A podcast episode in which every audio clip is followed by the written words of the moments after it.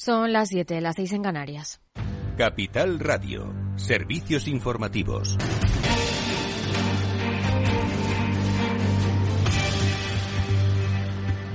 Buenas tardes. Pendientes de la reunión del Gobierno con la Comisión Nacional del Mercado de Valores y el Banco de España para abordar las turbulencias financieras. La vicepresidenta económica ha recalcado que debemos actuar con la máxima prudencia y seguir muy de cerca la evolución de los mercados, mientras que ha resaltado que en 2022 se cumplieron los objetivos de reducción de los ratios de déficit y deuda. Tanto en 2021 como en 2022 se han cumplido los objetivos de reducción de la ratio de déficit y deuda. La ratio de deuda pública sobre el PIB ha caído en más de cinco puntos porcentuales en 2022. Esto es la mayor caída de nuestra historia, claramente por debajo de los objetivos y de la senda de responsabilidad fiscal comunicada a Bruselas en una semana en la que el Congreso va a dar luz verde a la segunda parte de la reforma de las pensiones, con un gasto que se dispara en marzo más de un 11%. Las contributivas suponen casi 12.000 millones de euros. El PP votará en contra si nada cambia, porque los populares exigen más documentación al Gobierno que todo haya quedado reducido a un PowerPoint y a tres tablas Excel y dos documentos que nos han remitido en las últimas horas. La sostenibilidad precisa del conocimiento de todo lo que está detrás. El PSOE acusa al Partido Popular de poner excusas y el ministro de Seguridad Social ha sacado pecho y ha defendido que es difícil encontrar una reforma de las pensiones entre todas las que se han hecho en España que incluya más transparencia, información y datos que la que plantea este Ejecutivo. Cuando veo esto, aparte de lo, que me suscita de excusas, excusas, excusas, lo que me suscita también es incoherencia, incoherencia, incoherencia. El Partido Popular, y estaba yo en Bruselas, ha ido a Bruselas a criticar la reforma diciendo que tenía deficiencias. Y al mismo tiempo dice en España que no la conoce. Si no la conoces con detalle, ¿cómo es posible que en Bruselas, no digo ahora, sino durante las últimas semanas, estés acudiendo a criticarla? Es decir, no lo entiendo de verdad. Mientras que en Francia. No, pero Macron ha rechazado la oferta de una mediación planteada por los sindicatos en un día de nuevas protestas y la Unión Europea prohíbe definitivamente vender coches que emitan CO2 a partir de 2035. Alejandra Moya, buenas tardes. Buenas tardes. La ley ha sido aprobada por los ministros de Energía de los países de la Unión Europea con 23 votos a favor, el voto en contra de Polonia y las abstenciones de Rumanía, Bulgaria e Italia. Alemania ha votado a favor después de que la Comisión Europea y Berlín llegaran a un acuerdo. Además de esta medida, la legislación prevé como paso intermedio que en 2030 los coches reduzcan sus emisiones un 55% respecto a los niveles de 2021. El texto aporta detalles también sobre la incorporación de combustibles sintéticos o e-fuels que se producirán a partir de hidrógeno verde y dióxido de carbono. En paralelo, el Consejo de la Unión Europea y el Parlamento han llegado a un acuerdo sobre infraestructura de recarga que obligará a los países a instalar puntos de carga para vehículos eléctricos al menos cada 60 kilómetros y cada 120 para camiones.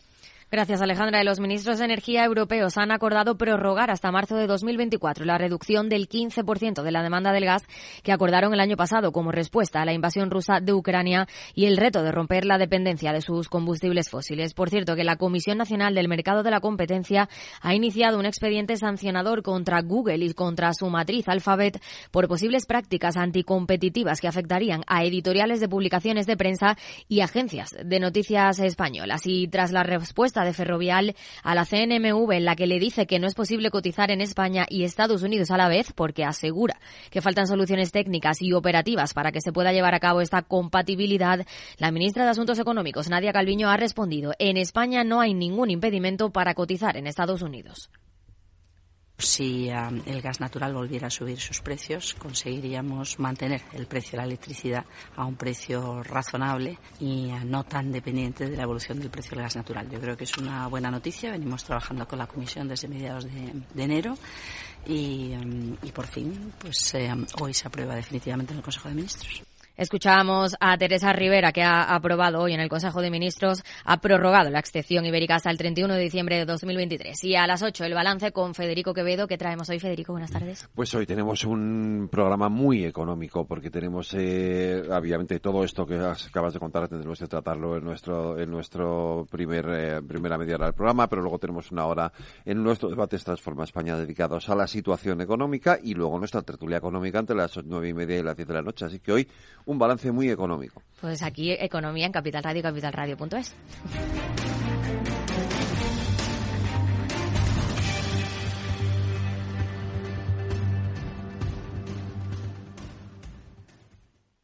con motivo del Día Mundial de la Salud, no te pierdas nuestro especial Valor Salud.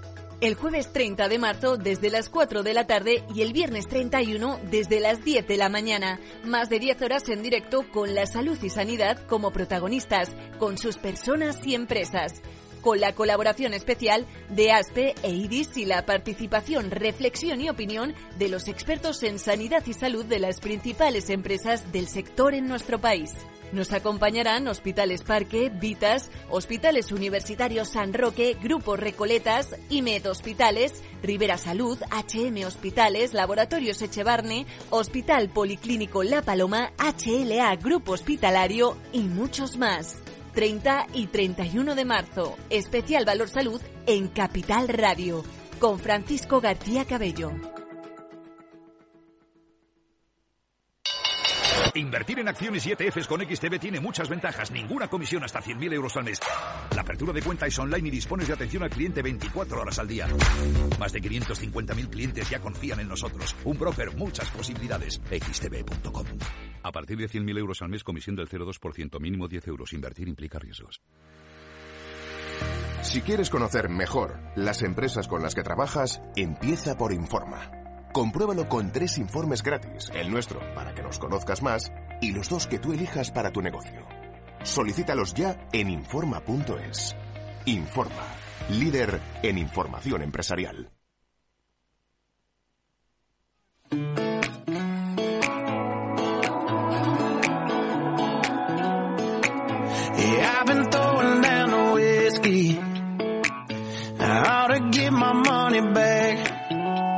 Después del trabajo, After Work, con Eduardo Castillo, Capital Radio.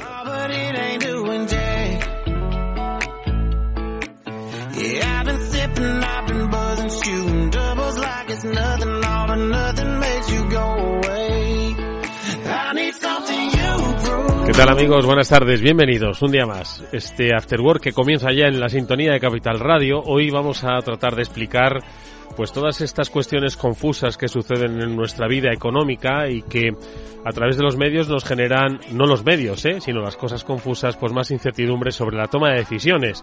Lo digo porque ahora enseguida estará con nosotros Chimo Ortega, también Félix López, para analizar esta realidad económica, pero a Chimo le voy a preguntar especialmente qué es lo que está pasando con lo del futuro de los motores de combustión, de los combustibles sintéticos, de si solo van a haber eléctricos de cómo funcionan los lobbies en Bruselas, de si son eficaces, de qué pasa con la industria alemana, cómo, en fin, de todo este jaleo y de cómo impacta. Pero también a Félix le voy a preguntar sobre pues estos cisnes negros, bueno, estos cisnes grises que yo creo que los pintan de negro porque los quieren venir con respecto a la banca, parece que están buscando una crisis financiera que no acaba de llegar. Le preguntaré un poquito sobre eh, pues la situación de esos eh, bancos, ¿no? Las dudas que, que se generan sobre todo eh, en algunos eh, bancos de Centro Europa y si están justificadas o no, ¿no? Para ser la espoleta que provoque una nueva crisis financiera. Bueno, pues de esto hablaremos a lo largo de todo el programa. Pero ojo, también eh, voy a hacer una parte porque quiero hablar de futuro, ¿no? Y quiero hablar del futuro de la formación profesional.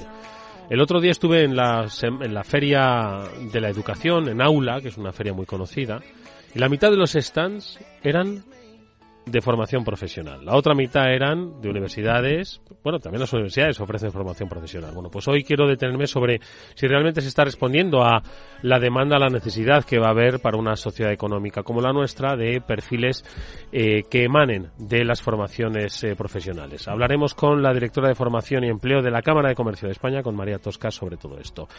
Bueno, pues, eh, pues eso, que empezamos ya. Venga, bienvenidos.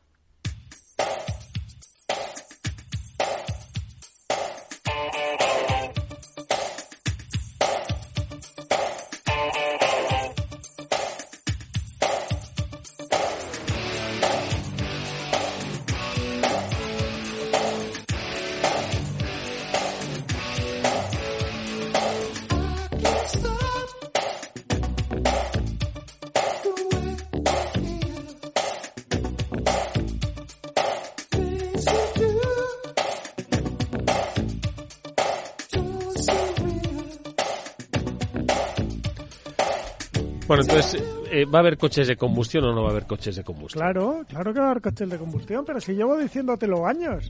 Neutralidad tecnológica. Neutralidad tecnológica. O sea, ¿qué ¿Quién se ha inventado importante? esa palabra? A ver, Bueno, mucha gente, entre ellos yo la he adoptado, pero no, no es mía, ni mucho Neutralidad menos. tecnológica. A ver, ¿qué es lo importante? No emitir, ¿no? Sí. Que seamos limpios, que seamos sostenibles. Bueno, pues vamos a dejar a los ingenieros y a la industria que vean cómo tienen que hacerlo para ser limpios. Entonces, no puedes prohibir un sistema de propulsión. Puedes prohibir que ese sistema de propulsión Emita. contamine. Eso es. Exacto. ¿Qué es lo que ha pasado? Que ha llegado el gobierno alemán, el canciller, y ha dicho, hola, buenas, ¿saben ustedes que me hunden la industria de este país? Eh, no nos olvidemos que aquí no hemos dicho nada, pero también hundimos más del 10% del PIB en España, si la industria de la automoción se nos pira. Entonces, eh, ten en cuenta que supone, después del turismo, es la, la mayor industria que hay en este país, si consideramos el turismo industria. Así que, con decirte esto, pero no hemos protestado. ¿Pero qué hay que hacer? Pues hay que hacer que los coches anden sin consumir, sin contaminar. Bueno, pues déjenos trabajar. ¿Cuándo? ¿En 2035? Venga, vale, encantado, tanto gusto. En 2035 vemos cómo se mueven los coches. ¿Que una de las formas va a ser la electricidad? Sin duda. Muy centrada en las ciudades, posiblemente, pero sin duda pero que los combustibles sintéticos están ahí. No voy a hablar de marcas ni de tal, pero Repsol ya ha anunciado que en 2024 lo va a comercializar en las gasolineras. ¿Y qué va a hacer Arabia Saudí? Pues montar una fábrica de combustibles sintéticos. ¿A partir del petróleo? y empezar a proveer. Pues con qué alimentar a la fábrica no lo sé. Lo que salga de ahí, eh, ten en cuenta que el combustible sintético, en contra de lo que la gente cree, porque se está hablando mucho y mal, sí contamina, ¿vale? Pero eh, se produce a través de un proceso en que mezclas hidrógeno con CO2 de la atmósfera. Entonces, lo que haces es que quitas primero el CO2 y luego contaminas menos de lo que has captado. A- al final, lo que te piden es neutralidad cero, bueno, pues la vas a tener. Para que veas lo que te enseño en un momento. Pero esto te lo llevo diciendo hace años y no me haces caso. Félix López, buenas tardes. Ay, buenas tardes. ¿Qué te parece la historia que nos ¿Eh? ha contado Chimo? Ah, Sí, de vez en cuando, pues, oye, a los niños, ¿no? Cuando tienen que, tienen que aprender, ¿no? Un poco como los ingenieros de Chimo, ¿no? Pues, para estar limpios, quiero decir, ¿no? Pues de vez en cuando se les mete un poco en vereda. Es un poco la idea de los gobiernos, ¿no? Y entonces, pues os voy a dejar que hasta el año, que hagáis lo que queráis, pero el año 2035, energía limpia. Pero no lo van a hacer. porque No, no, es que no se va a cumplir, ya te lo digo yo. ya una vez lo hablamos, oye, ¿qué pasará? Eso, el año 2035, pues habrá coches, pero lo veremos el 2034. Ahora mismo, el, el coche más eficiente de que usa combustible eh, normal y corriente, ¿cuál es? Bueno, no miras la marca, sino cuánto contamina. Mucho. ¿Mucho? A ver, cualquier coche de combustión, si es a lo que te refieres, Sí. contamina mucho. Porque lo que pasa es que, claro, pensar que todo el transporte, ¿vale? En Europa, eh, y hoy estaba con, los, eh, con el director general de MAN en España, de los camiones, todo el transporte en Europa, incluido terrestre, marítimo, eh, aviones, eh, turismos, eh, todo lo que se os ocurra, que genera movilidad supone no llega al 30% de las emisiones que tenemos en Europa, con lo cual, cuidadito, porque es mucho, pero mucho relativo a qué. Porque claro, Sí, no, el tema de la energía, básicamente, ¿no? Alguna industria, pues oye, cemento, etcétera, que consumían mucha energía calorífica, ¿no? Exacto. Para el tema en España, la cerámica, por ejemplo, y todos los fabricantes de aluminio, ¿no? Es decir, que hay, hay un... Y luego, pues lo que gastamos todos, ¿no? Ahí luego- Verano, aire acondicionado, fíjate, ¿no? Cómo Claro. eso se va a arreglar. Y luego hay mucho que ver, porque hasta la industria intensiva, la que quema, por decirlo de alguna manera, para producir energía, claro, hay que ver de dónde quemas. Porque si lo que estás quemando es proveniente de la, de la economía circular, del residuo ya no aprobre, aprobre- por Dios, Félix, dilo tú. Aprovechable. Ay, qué Gracias. difícil caso. vale, gracias, Castillo. Que, no se ha podido reutilizar de ninguna manera, pues está bien quemarlo y valorizarlo como combustible. Es que tampoco nos hagamos que si no, los vertederos no se van a acabar nunca, ¿sabes? Y cada vez van a ser más grandes. Entonces, mm, seamos inteligentes en lo que hacemos. Es decir, no generemos más, eh, pero si tenemos que quemar algo que sea para eliminar otros problemas y que la economía circular empiece a funcionar, pero, que- pero no en la industria de la automoción, en todas. Porque hay oportunidades económicas en esa industria muy grandes para que funcione. Lo que pasa es que todo este tema de, de, de, de minar gases, etcétera, el elefante en la cacharrería Sí. Exacto. es China, ¿no? Y entonces, pues... que por mucho que hagamos aquí. La India, ¿no? Entonces da la impresión de que como que mientras no se solucione ese tema global, pues estás haciendo un poco el primo. A nivel... Los alemanes, pues, ¿qué pasa? Que ya están tan asustados, ¿no? Está- es una- yo creo que que- están aterrorizados toda la industria del automóvil. Eran los más limpios del mundo y resulta que vivían del gas ruso, que también era contaminante, por ejemplo. No, pero yo lo que comentamos, ¿no? Que en dos años las exportaciones de coches se les han caído a la mitad. Exacto. Es decir, eso es mm, una auténtica un auténtico drama. La verdad es Drama para Alemania. Lo estamos viendo aquí a distancia, pero desde dentro tiene que ser. Y entonces ahora tiene que haber en Alemania una sensación de confusión total. Claro. Y de alguna manera el gobierno con esto ha, quizá ya ha tratado de dar un poco de, de, de, de- De respiro a certeza, sus Pauta. sí, sí, a sus fabricantes que lo deben estar pasando realmente muy mal, ¿no? No ya tanto a nivel de fabricante, porque en definitiva, pues te puedes ir a fabricar a otro lado. Sí, porque es global el negocio. sino- Oye, ¿y esto del combustible sintético, ¿cómo funciona?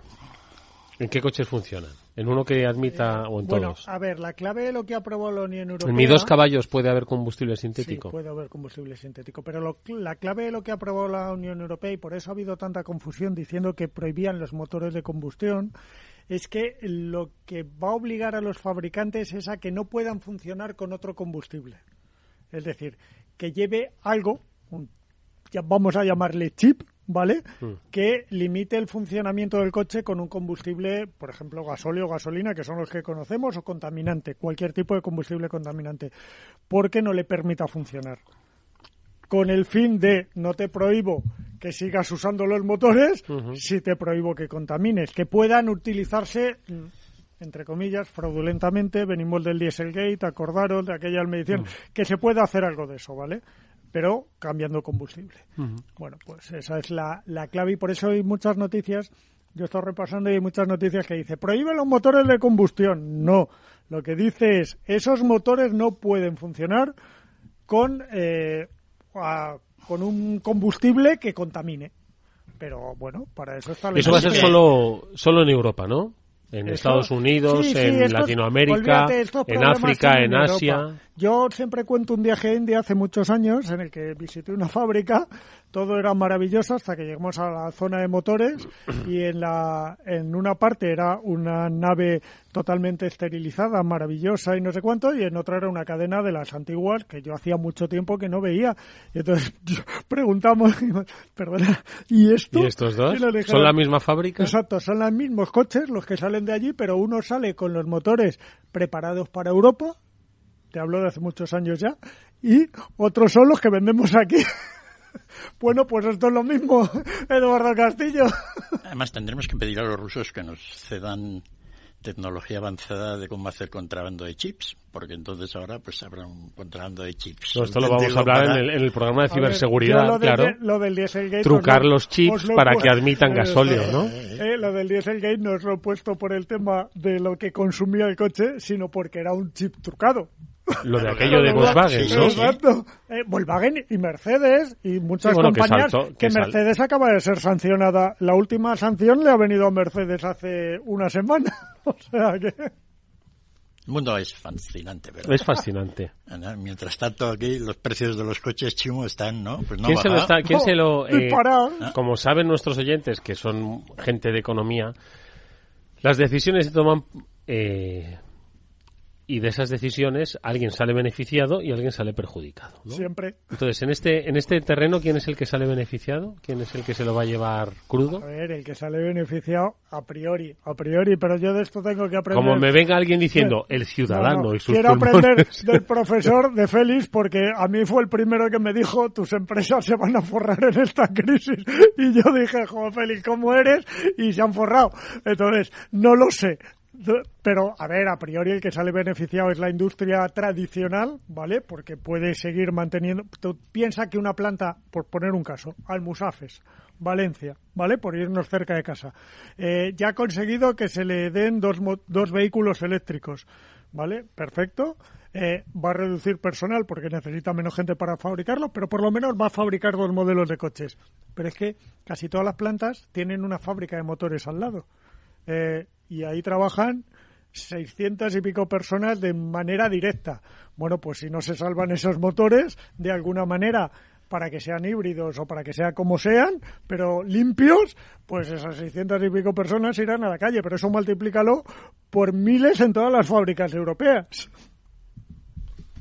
Sí, no podemos llegar a acuerdos con el tercer mundo. Esto dice para llegar a acuerdos de estos de, inmigrantes, etcétera, para abrir, ¿no? Que vengan a esos motores, se me los meten en sus coches y se llevan a sus países. Eh, yo no me tengo que leer en la legislación y os lo digo porque puede haber una ventana, ¿vale? Una ventana para la producción solo, ¿eh? Que es eh, si se prohíbe vender, como tengo entendido, porque no me la, la, última no me la he leído países, bien, o, se prohíbe producir y exportar, porque si no se produce, prohíbe producir y exportar, nos estamos haciendo la trampa nosotros mismos, pero igual salvamos el empleo. Lo que está claro es que los que vayan a trabajar en esos futuros combustibles sintéticos, muchos van a salir de la universidad, pero muchos otros también van a salir, también por supuesto de la universidad, pero de otros centros, de otros centros, de la formación profesional. De eso es de lo que quiero hablar con nuestra siguiente invitada. Vamos a saludarla.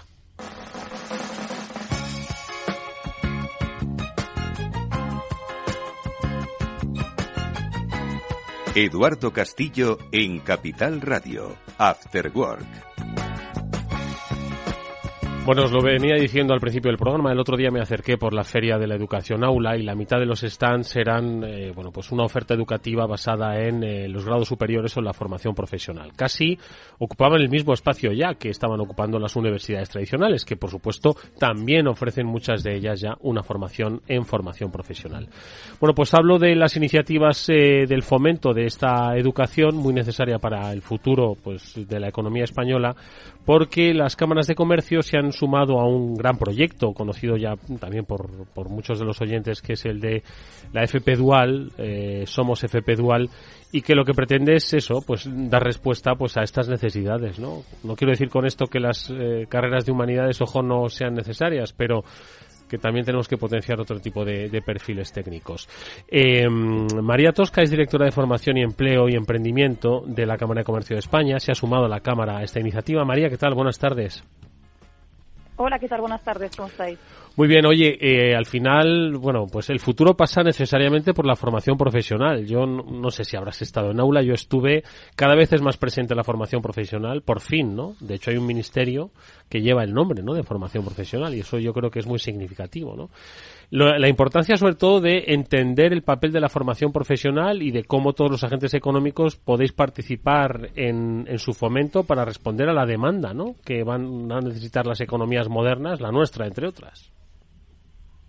Efectivamente, sí. Tenemos es un reto, yo creo, acuciante por parte de todos los agentes que estamos interviniendo en, en este papel, como dices, tanto de difusión como de sensibilización para que cada vez sean más los eh, chicos que opten por esta modalidad educativa, ya que hay una demanda eh, de empleabilidad detrás que sostiene y que sustenta esa necesidad de que exista esta oferta educativa en esta modalidad que cada vez, como bien eh, apuntabas, pues va a ir creciendo más porque, porque es la necesidad que tenemos a nivel del mercado laboral y porque tenemos unas tasas de desempleo juvenil que también requieren de que haya eh, esta oferta educativa específica para dar respuesta a estas demandas, ¿no? Entonces, en este sentido, evidentemente, nosotros como cámaras de comercio y como es en otros países tenemos eh, un papel determinante y además pues como cámaras de comercio y como cámara de comercio de España que es a quien represento yo mm. eh, pues actuamos en la gestión de fondos europeos y por lo tanto ponemos a disposición estos fondos para este interés general que es el fomentar la formación profesional, la parte dual, que como sabéis es la que más tiene que ver con la representación de, y el rol de la empresa activamente, y en eso estamos, en intentar apoyar pues eh, ese desempeño de, de la empresa en toda la formación profesional y el que los jóvenes pues cada vez se apunten más como es este proyecto de, la red de embajadores Somos FP Dual. Mm. La FP Dual hay que decir que es la que se tiene pues esa, esa doble vertiente, una formación académica y luego una formación in company, ¿no? Por, por eh, decirlo así, son las empresas e instituciones que se adhieren. Son muchas las cámaras, ¿no? A lo largo de, y ancho de toda España las que se han sumado a la iniciativa, con por supuesto la Cámara de España, ¿no? Así es. Si, si, me permites el término dual al final, simplemente, o sea, la formación profesional, toda ella va aparejada de una formación práctica en la empresa. Siempre. La diferencia con el componente dual es el número de horas que digamos que el joven tiene que pasar en la empresa. En el caso de la dual, el número de horas que el joven está aprendiendo en el centro educativo de empresa es superior a lo que sería la, FP, eh, que hacía efectivamente la FP tradicional, que a día de hoy con la nueva ley, como sabéis, eh, que en abril eh, del 22 se aprobó, pues ya pasará a llamarse FP general y luego FP general intensiva, es decir, que casi toda la formación pasará por tener un alto componente de formación práctica en la empresa entre el 25 y 35% de tiempo, que serían una, entre 530 y 800 horas en la modalidad general, y más de 800 horas en la modalidad intensiva, que sería lo equivalente, digamos, a esta dual de la que hablamos eh, hasta ahora, ¿no? Mm. Que es donde, como digo, la empresa participa más activamente en la formación del joven. Entonces, eh, eso eh, a, efectos, perdón, solo de, de, concretar esto. Y en el proyecto, efectivamente, de la red de embajadores FP Dual, pues eh, tenemos ya 18 cámaras que están participando con una representación territorial de 12 comunidades autónomas. O sea, lo cual, pues bueno, yo creo que, que ejemplifica ese papel y ese rol determinante de la red cameral eh, un poco en, poner en valor cómo estos jóvenes que están haciendo y cursando formación profesional pueden, a su vez, atraer a otros jóvenes, explicar su experiencia, que es un poco el, el objetivo de esta, de esta iniciativa, eh, atraer a otros jóvenes explicándoles su experiencia eh, dentro de, lo que están haciendo como prácticas en la formación profesional. Oye, decimos que ha cambiado mucho la percepción de la formación profesional en los últimos años, pero yo creo que todavía queda camino por recorrer, un poco por la experiencia que os transmiten las cámaras, por la que veis vosotros también y el contacto con las empresas. ¿Nos queda mucho camino todavía por recorrer o ya estamos normalizando y de hecho vamos a llegar a un equilibrio? Bueno, quizás el equilibrio todavía le cueste, pero eh, vamos a tomar conciencia real en el corto plazo de la necesidad de potenciar la formación profesional para responder, como digo, a, las, a los requerimientos económicos. ¿Cómo lo percibís?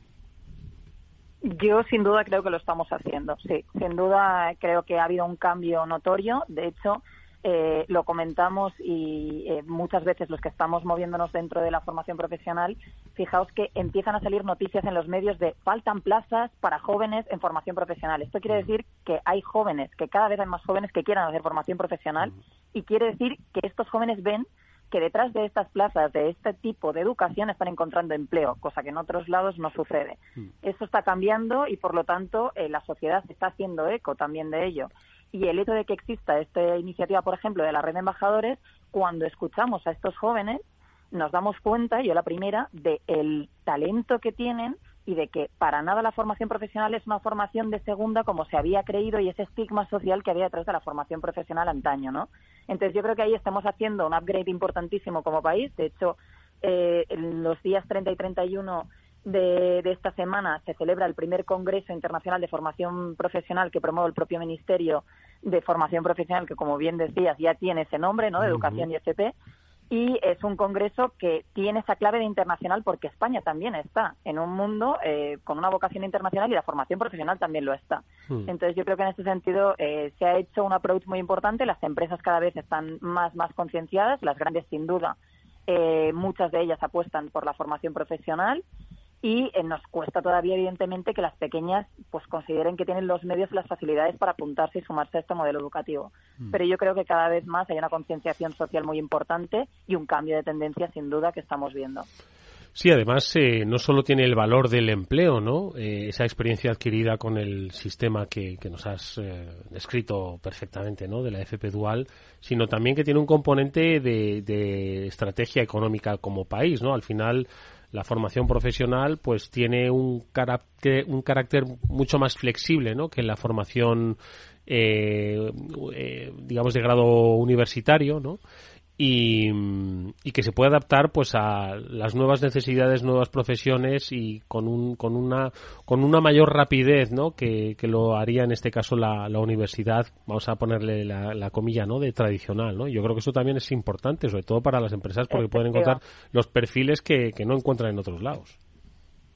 Efectivamente, yo creo que ahí has dado un punto muy, muy importante, que es un diferencial, efectivamente, y un valor añadido que tiene la formación profesional ante otros sistemas educativos como es el universitario, y es que efectivamente al ser la empresa parte activa de la definición del programa educativo del joven, porque lo es, en el momento en que el joven está aprendiendo dentro del centro empresa y participa del programa educativo porque se tiene que coordinar con el tutor del centro educativo, pues claro, hay una capacidad, como dices, de adaptación de la realidad que necesitará la empresa para eh, el perfil que está demandando mucho mayor que en cualquier otro tipo de, de, sistema educativo que queda muchas veces más desvinculado mm. del mundo empresarial, ¿no? Y ahí, pues, evidentemente, eh, es una deficiencia, digamos, que todavía tenemos porque muchas eh, de las carreras profesionales universitarias, pues hasta que no ejerces el puesto de trabajo en sí, no te están formando ad hoc para ese puesto de trabajo concreto, ¿no? Y eso es un hecho diferencial que la formación profesional y la dual especialmente, que tiene esa parte de contacto tan estrecho con la empresa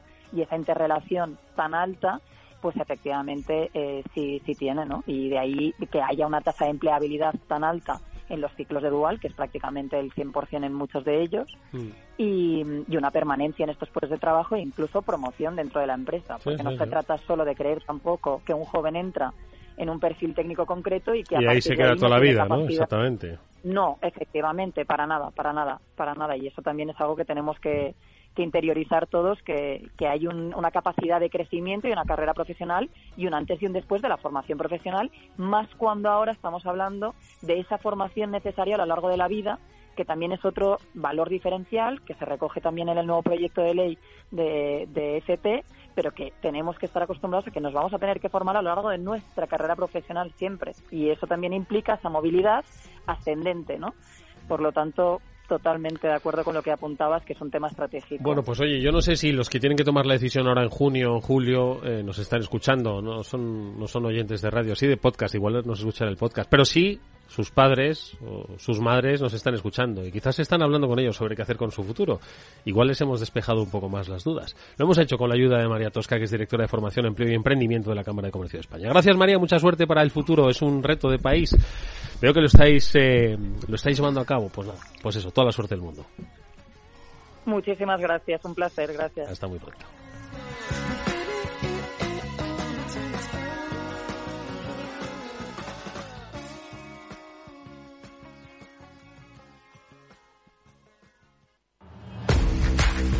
Un consejo si inviertes en bolsa, esto te interesa. XTB tiene la mejor tarifa del mercado para comprar y vender acciones y ETFs. No pagues comisiones hasta 100.000 euros al mes.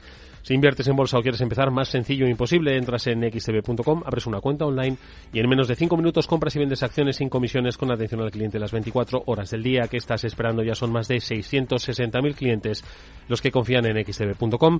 Es un broker con muchas posibilidades. A partir de 100.000 euros al mes, la comisión es del 0,2%, mínimo 10 euros. Invertir implica riesgos.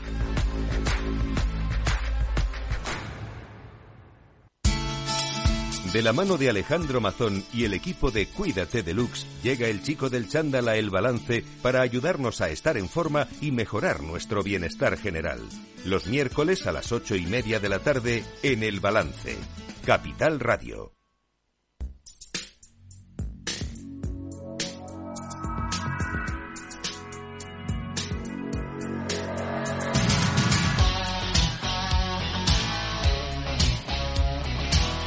After Work con Eduardo Castillo.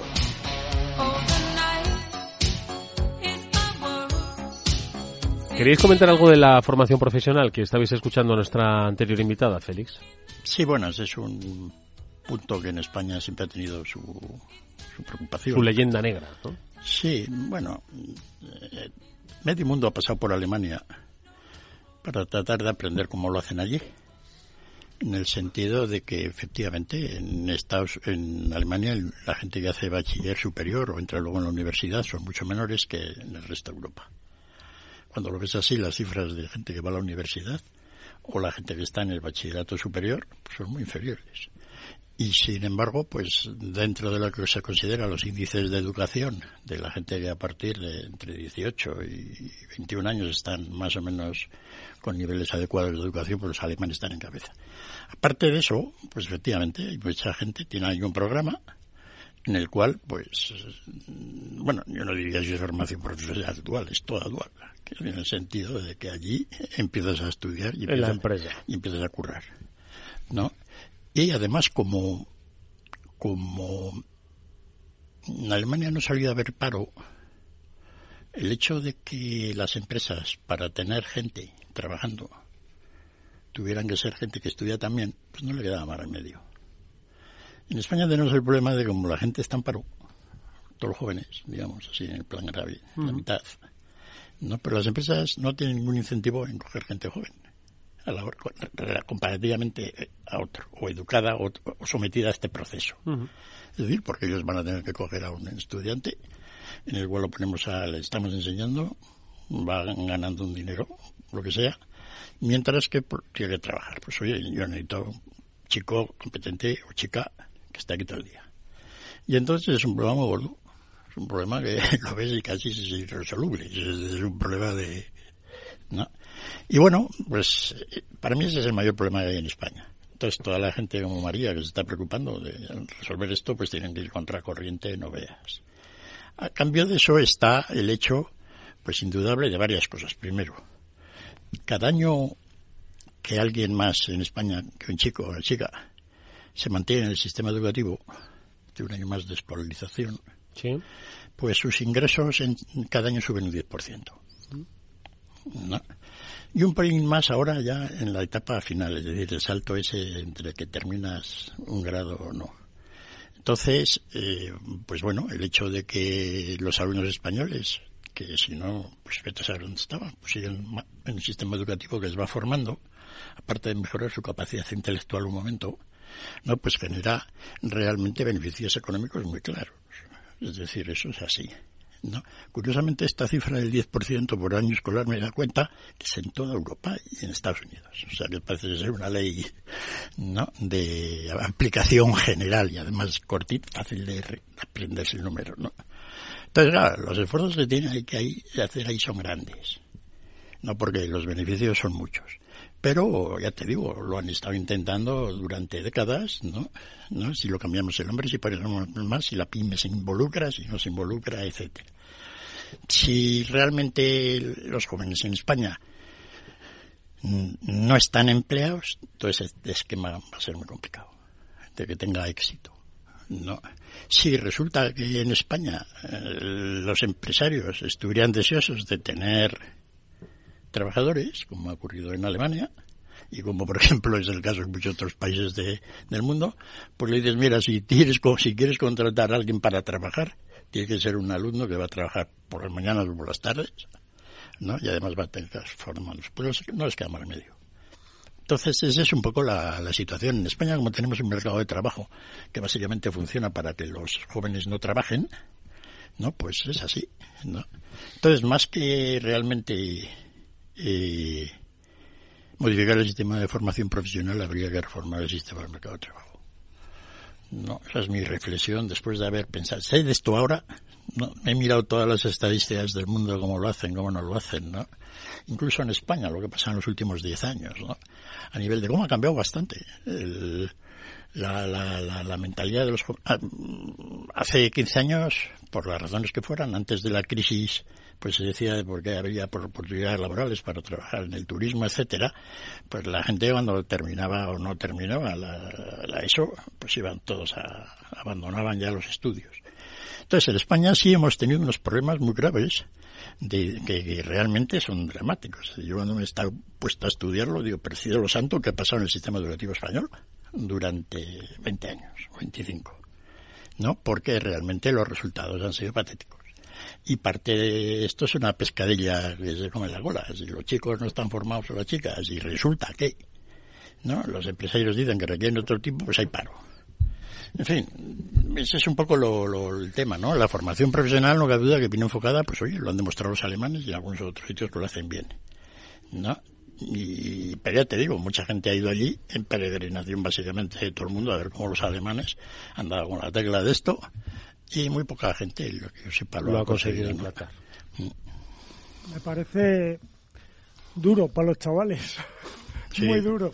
Eh, yo ya he oído varios consejos, y esto para que veáis cómo está la educación. Ahora tengo uno recién entrado en edad universitaria o de FP, eh, y he oído varios consejos de que en ciertas carreras, que son, digamos, prácticas, eh, haz primero la FP que va a ser lo que te va a dar trabajo y luego sácate la carrera. Y lo que puedes dar el salto, ¿no? Que, Claro, que luego además es un año más al final, nada más, en vez de cuatro lo haces en cinco.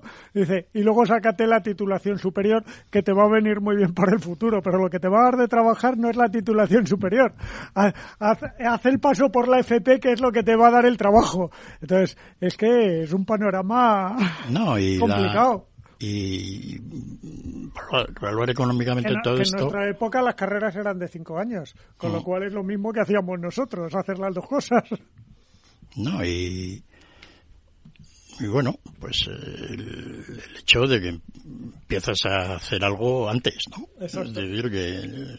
Bueno, y que los chavales pueden estar trabajando, haciendo prácticas, no sé qué, mientras que estudian la carrera, o sea, que, que tienen alguna opción. Es que eh, si no, no en tienen España opción. ya estamos en una etapa en la cual pues ya la mitad de los chicos y el 60% de las chicas van a terminar con título universitario. Sí, exacto. ¿No? Con lo cual quiere decir más o menos que hasta esa edad pues no han pegado un palo al agua, digamos, desde el punto de vista de trabajo, salvo los trabajos de verano, etcétera, que hoy están todos bien, ¿no? Pero, y, y aquellos que sin embargo, pues desde una edad de los 16 o 17, 17 años. 17, 18. Sí. Empiezan con lo de la FP dual. Pues, pues pueden estar empezando ya a trabajar, etcétera, pues tienen mucho avanzado a la hora de, de, aprender cosas, Y, eso que, y, y los que no han hecho, y luego porque hacen un máster, ¿eh? Los de Y- cinco y- años estudiando. Claro, están cinco años Cinco estudiando. sin trabajar. Exacto, sin trabajar y luego eh, el otro puede estar a los dos años estu- trabajando y luego estudiando. Quiere decir que esa es la combinación perfecta. Es decir, como la FP y sobre todo en algunas FPs, bueno, pues por, no te va a salir el gran contrato, pero prácticas, no sé qué tal, vas a tener eh, y vas a estar cobrando mientras que sigues estudiando. Y lo que dice Félix, sales preparado al mercado laboral de otra manera. Pero también es verdad que es un problema que muchas empresas no apuestan por esto, eso está claro. Y si las empresas no apuestan por este modelo, no va a funcionar. Yo creo que no apuestan por este modelo porque desconocen el modelo. Porque, Es posible. y lo que decía Félix también, un poco el mercado de trabajo, pues eh, sus rigideces, pues impide, hay muchas limitaciones, ¿no? Yo creo que si fuese un poquito más flexible en el sentido en el que atendiese estas necesidades, pues sería un poquito más, más beneficioso para los jóvenes, ¿no? Pero bueno, hay, hay otros que les pagan por pensar todo esto, ¿no? Y, Sí, sí, se les paga y mucho por y pensar sí, para esto, que, ¿no? y exactamente. que deberían darnos un poco la idea para que seamos nosotros los que estemos aquí pontificando Exactamente. sobre Exactamente. lo que se debe hacer o no, ¿no? Bueno, venga, vamos a, vamos a hablar de bancos.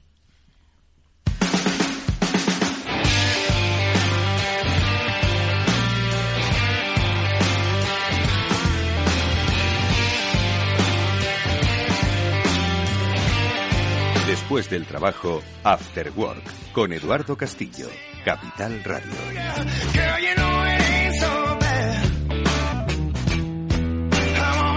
Pero no, no vamos a hablar de bancos franceses, eso lo, se hablará mañana y pasado. Al parecer han entrado, lo leemos en expansión. eh, en las eh, diferentes. Yo creo que no, no han dejado un banco francés. Por lo menos de los conocidos o de los BNP. Exxon, Natixis, HSBC en París por un presunto fraude fiscal, cuenta de expansión, que han eh, sido objeto de registros judiciales y en París y alrededores en una investigación por fraude fiscal agravado.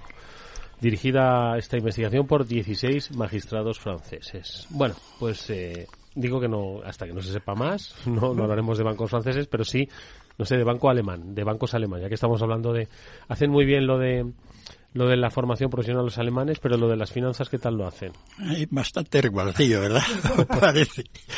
Y los suizos que pensábamos que, oye, hacían, sido, hacían sí. bancos como relojes, pues resulta que tampoco, ¿no? Pero nos estamos llevando alguna sorpresa de, ¿no? De las características intrínsecas nacionales, que se van un poco deteriorando, ¿no? Lo de, oye, invadir bancos por los sistemas fiscales o por manifestantes, que decía, pues oye, es un estilo francés, ¿no? Sí, muy francés, la verdad, la verdad. Pero por lo demás, no sé, eh, es decir, Aquí hablábamos un poco el otro día cuando estábamos hablando de- del Credit Suisse, etcétera. Luego un poco yo estaba hablando con Javier López Bernardo y le decía, ¿y, el, ¿y cuándo van a por el Deutsche Bank? antes, una semana antes de que, porque era un poco la siguiente, ¿no? Y bueno, pues ahí está la situación. Yo no sé si se habrán dado cuenta, ¿no? Que esto de el bank run de las redes sociales que comentábamos, que se había puesto el nombre del bank run de Twitter instantáneo, no, pues ha cambiado esta jugada bastante. Porque, ¿qué pasa si todo el mundo ahora quisiera hacer un bank run? Que no, que, que, es, que, no, que no pueden. ¿Eh? Que no hay dinero. No, quiero decir, no. Bueno, de momento se, pues, se montaría una, es decir, hay una fiebre general entonces, Nos contagiamos todos y queremos ir a recuperar nuestro dinero. Bueno, pues pasaría, pasaría como se hacía antiguamente. No, las van holidays. Cierran. Y ya está, no puedes tricar la pasta. ¿no? Hasta vamos a clarificar todo esto, ¿no? Pero estamos en una situación que efectivamente, yo lo estaba pensando, pues, cualquier banco le puede ocurrir. Siempre ha sido hasta esa posibilidad. Banco, sí, Pero siempre se veía como más difícil porque había como, digamos, eh, ¿Grados de confianza o qué? Nada, que las palancas, las, las, las, tuercas y tornillos y de todo el sistema, las ruedas, los engranajes, ¿Sí? estaban un poco oxidados para hacer eso rápido. ¿no? Pero ahora es una cosa rápida. No tienes ayer móvil, además toda la banca nos ha dicho a todos cómo podemos hacer las transferencias tal cual. Con lo cual vaciamos las nos, cuentas. Han, nos han enseñado, nos han enseñado cómo sin tener que pasar por la ventanilla hacer un banrun. Mm. Y entonces pues la situación es bastante diferente. ¿no? Y bueno... A los bancos se les complica mucho. Y a, y a las autoridades monetarias, porque aquí siempre hemos dicho que la banca es básicamente una actividad pública, es la gestión del dinero, que es una cosa pública proveer dinero a la gente. Entonces todo el mundo ha creado que eso es un negocio privado, que le, tienen ahí unas cosas, tal, no sé qué, que por ese negocio privado deberían pagar al gobierno. Mucha gente incluso yo he oído, cuando yo digo que sea al revés, el gobierno te paga a la banca, paga el servicio de proveer el dinero, que es una obligación suya del gobierno, que la hace bastante mal. ¿No? Y entonces, antiguamente, pues bien, porque como el dinero era el oro, pues no había mucho problema. Pero como se demostró que aquello era un sistema muy arcaico y poco eficiente, pues ha ido evolucionando de esta manera. ¿Y ahora qué va a ocurrir? Pues sabes, yo, solo Dios lo sabe. ¿En qué termina esto? ¿No? Yo creo que vamos a terminar con un esquema en el cual al menos una gran cantidad de dinero... Es que el problema no es la gente. Todo el se cree que aquí pues el, todos los bank runs pues son que vayamos gente, corriendo. Exactamente. ¿no? El problema son la gente, no la gente, las empresas, no son muchas comparativamente, y luego otros organismos que tienen mucho dinero. Claro, otros organismos financieros que no son bancos y no pueden tener no pueden tener cuentas en el Banco Central. Entonces, toda esa gente que mueve mucho dinero, pues son los que efectivamente están un poco con el cuello al aire. ¿No? Porque claro, tú eres el director general de una empresa eléctrica española y tienes cientos de millones de euros de depósitos por ahí en la banca española, pues a ver qué piensas. Mm. Entonces ese tema no está resuelto. Ni no está resuelto ni tal siquiera con la idea esa de que, bueno, ellos sabrán porque son listos. ¿No? Que es un poco la idea general. Oye, pues que has tenido dinero ahí y te lo han cogido. Qué tonto, ¿no? Y lo mismo se aplica a los bancos. Los bancos están en una situación como el, como el de la empresa eléctrica, ¿qué hace con el dinero? Oye, que son listos, habrá que protegerles. Pero llega un momento que sistémicamente no tiene esa protección. Entonces esto requiere un replanteamiento. que ha ido evolucionando más o menos, ¿no? pero todavía pues, pues ahí anda, ¿no? Y bueno, aquí como decíamos, esta crisis no parece como la anterior, la anterior parece que era más gorda. La anterior se puede haber solucionado mucho más fácil que esta, por otra parte. ¿no? Pero digamos que era más extraña, era más cisne negro. ¿no? Esta es un cisne, pues oye, ¿no? y ahí está todavía, no se sabe muy bien. ¿Tú crees que ha acabado? Porque es que yo no, por eso digo, no sé hasta cuándo vamos a el seguir cisne con todavía, el cisne. ya sabéis oscurece de, o no oscurece el ya sabéis cisne? de dónde viene lo de los cisnes, ¿no? ¿De dónde? bueno, lo puso de moda Taleb, ¿no? Pero, sí, el- sí, exactamente. El- pero el invento es, es un sí, invento, ¿no? sí, es un invento de David Hume, este empírico, filósofo empírico británico, ¿no? que ponía como ejemplo pues el hecho de qué pasa si vas a Australia y ves un cisne blanco. Y entonces pues un cisne blanco, ves un segundo, un tercero, y dices, pues aquí parece que en Australia, pues todos los cisnes son blancos. Y, ¿Y qué pasa si fuera un francés? Esta es un poco la idea. Pues el francés ve un cisne blanco y le dice al otro, ya te decía yo, si todos los cisnes son blancos. ¿No? Entonces era la imposibilidad absoluta de que hubiera un cisne negro. Cuando en principio, si no hemos visto todos los cisnes del mundo, pues alguno puede tener un color oscuro, ¿no? Y ahí es la historieta de los cisnes, ¿no? Que luego se ha, digamos, utilizado para, para esto, pero viene de eso, de, de David Hume, por otra parte, mi filósofo favorito. Comentario entre comillas. No, pero decía aquí, mira, cuenta el economista que, que detrás del desplome, ¿no? Del Deutsche del pasado viernes, dice, hubo un pequeño movimiento de 5 millones de dólares en los CDS sobre la deuda subordinada del banco. Una gota en un océano, dice la crónica que desató una liquidación masiva en bolsa. Hmm. Quiero decir, la- las derivaciones de cómo se producen estas cosas, pues oye, de repente el, el, el Deutsche Bank con problemas, ¿no? Pues entonces toda la gente va a querer protección contra los activos que tengan, ¿no? O simplemente por especular, ¿no? Que es básicamente, pues en este caso, porque lo hará la mayoría de la gente. Oye, como la cosa va mal, pues vamos a comprar porque esto lo vamos a poder vender más caro luego. Y se montan estas cosas. Las derivaciones de todas esas, pues en el mundo actual nadie las conoce sí parecen que eran menores, que es ahora, digamos, todo este mundo de los derivados y los subderivados y los derivados de los derivados, pues, digamos, es menos sofisticado que el que había el año 2008, ¿no? No tenemos esos CDO square al cuadrado, etcétera, que había allí, ¿no? Y todas. Pero, pero bueno, tampoco sabemos mucho, ¿no? Porque el cisne, como dice Chimo, pues puede coger un color. no, depende de si somos la ingleses luz es cambiante, con lo cual se puede ver de una manera o de otra. Entonces, el chi- el cisne depende de si seamos franceses o ingleses, pues puede ir cogiendo un color, pues oye, ¿no? A la hora de... Depende de la hora del atardecer, Eduardo Castillo. De todas formas, lo que sí que parece es que no hay autoridad dispuesta a dejar caer eh, a ningún banco, ¿eh? No, no pueden. No, no, no pueden porque porque han aprendido de han aprendido Claro. de, de la ideada de- digamos de, del Lehman. Lo que costó eso al mundo. Cuando haberlo rescatado y haber hecho alguna cosilla, haber comprado algunos CDs de estos al cuadrado que decía que eran bonos basura, pero que en realidad no lo eran, pues hubiera resuelto el problema con muy poco dinero. Fue una crisis realmente tonta. La de, pero ah, fruto de una enorme ignorancia de cómo estaba todo contaminado. La gente pensaba que todo estaba mucho peor de lo que era y no era cierto. ¿No? Entonces, pues lo, lo del imán fue tremendo. ¿no? Eh, Ya lo hemos contado aquí, es decir, por no salvar al imán y comprar algunos bonos que le hubiera costado al gobierno americano pues ah, 200 mil millones de dólares, no pues decidieron en vez de eso meter capital en los bancos americanos y dejar toda la banca del mundo pues con A su suerte. a su suerte no los alemanes perdieron lo que no están los escritos la mafia rusa los los, los países de, de Oriente Medio fue aquello una los españoles no y los italianos tampoco. Ya sabéis que los italianos les dijeron y por qué no tienen ustedes bonos basura y decían que no sabían inglés. Esa era la argumentación.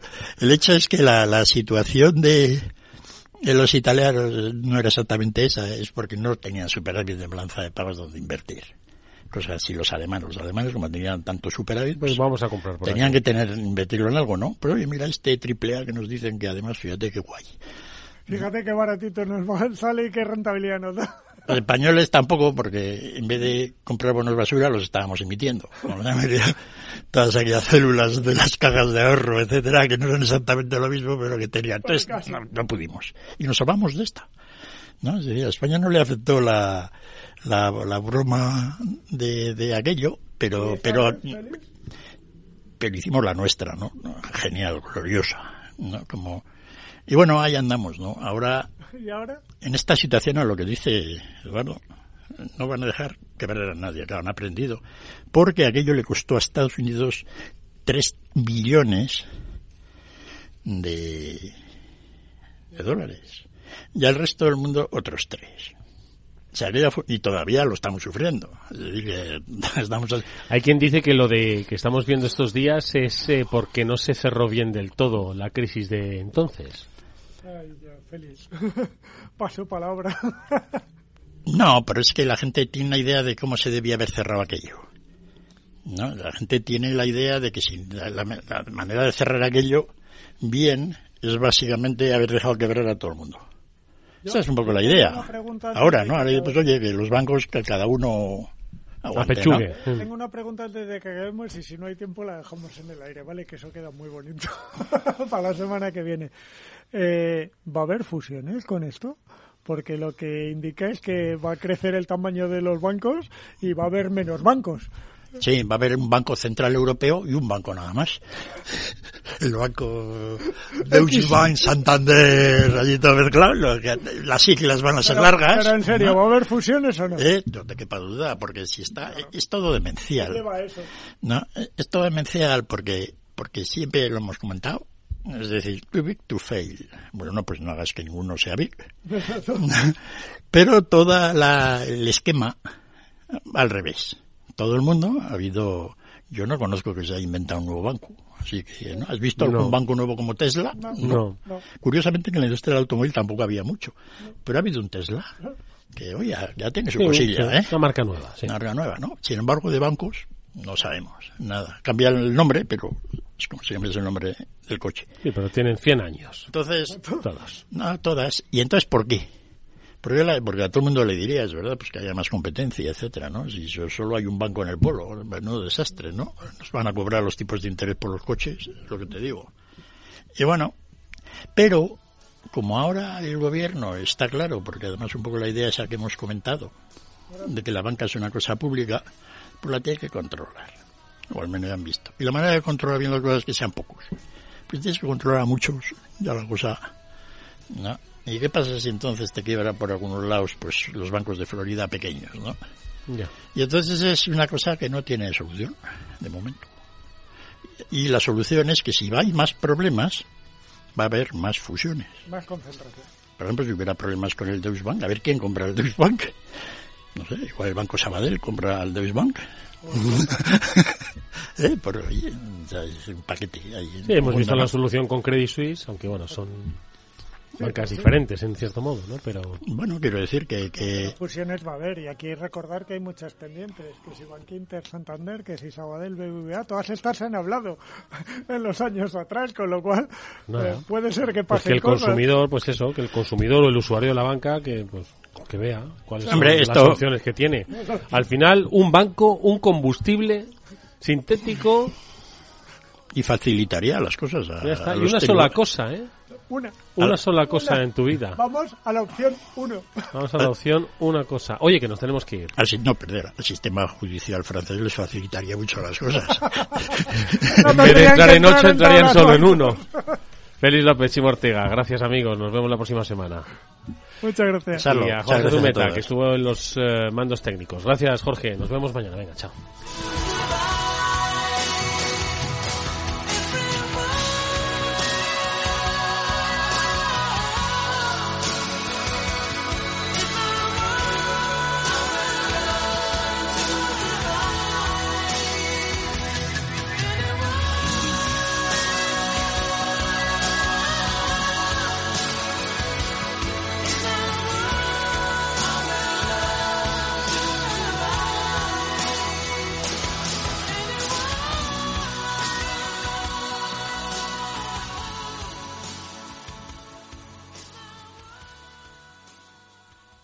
¿Qué es ir más allá? Con Arval podrás llegar donde te propongas de la forma más sostenible y darle a tu empresa todas las soluciones de movilidad que necesite, asesorando con las mejores opciones de movilidad para las distintas necesidades de tu flota, con vehículos electrificados, bicicletas, coche compartido. Arval, la transición energética arranca aquí. Más información en arval.es. Capital Radio, Madrid, 103.2. ¿Tienes experiencia laboral pero no tienes un título oficial que la reconozca? Ahora puedes acreditarla y mejorar tus posibilidades de empleo y promoción laboral. Inscríbete en el procedimiento de reconocimiento de las competencias profesionales de la Comunidad de Madrid. Infórmate en comunidad.madrid o llamando al 012. Tu trabajo se merece un título. Campaña financiada por el Ministerio de Educación y Formación Profesional y por la Unión Europea Next Generation. Comunidad de Madrid. De la mano de Alejandro Mazón y el equipo de Cuídate Deluxe, llega el chico del chándal a El Balance para ayudarnos a estar en forma y mejorar nuestro bienestar general. Los miércoles a las ocho y media de la tarde en El Balance. Capital Radio. Para personas inquietas, Capital Radio.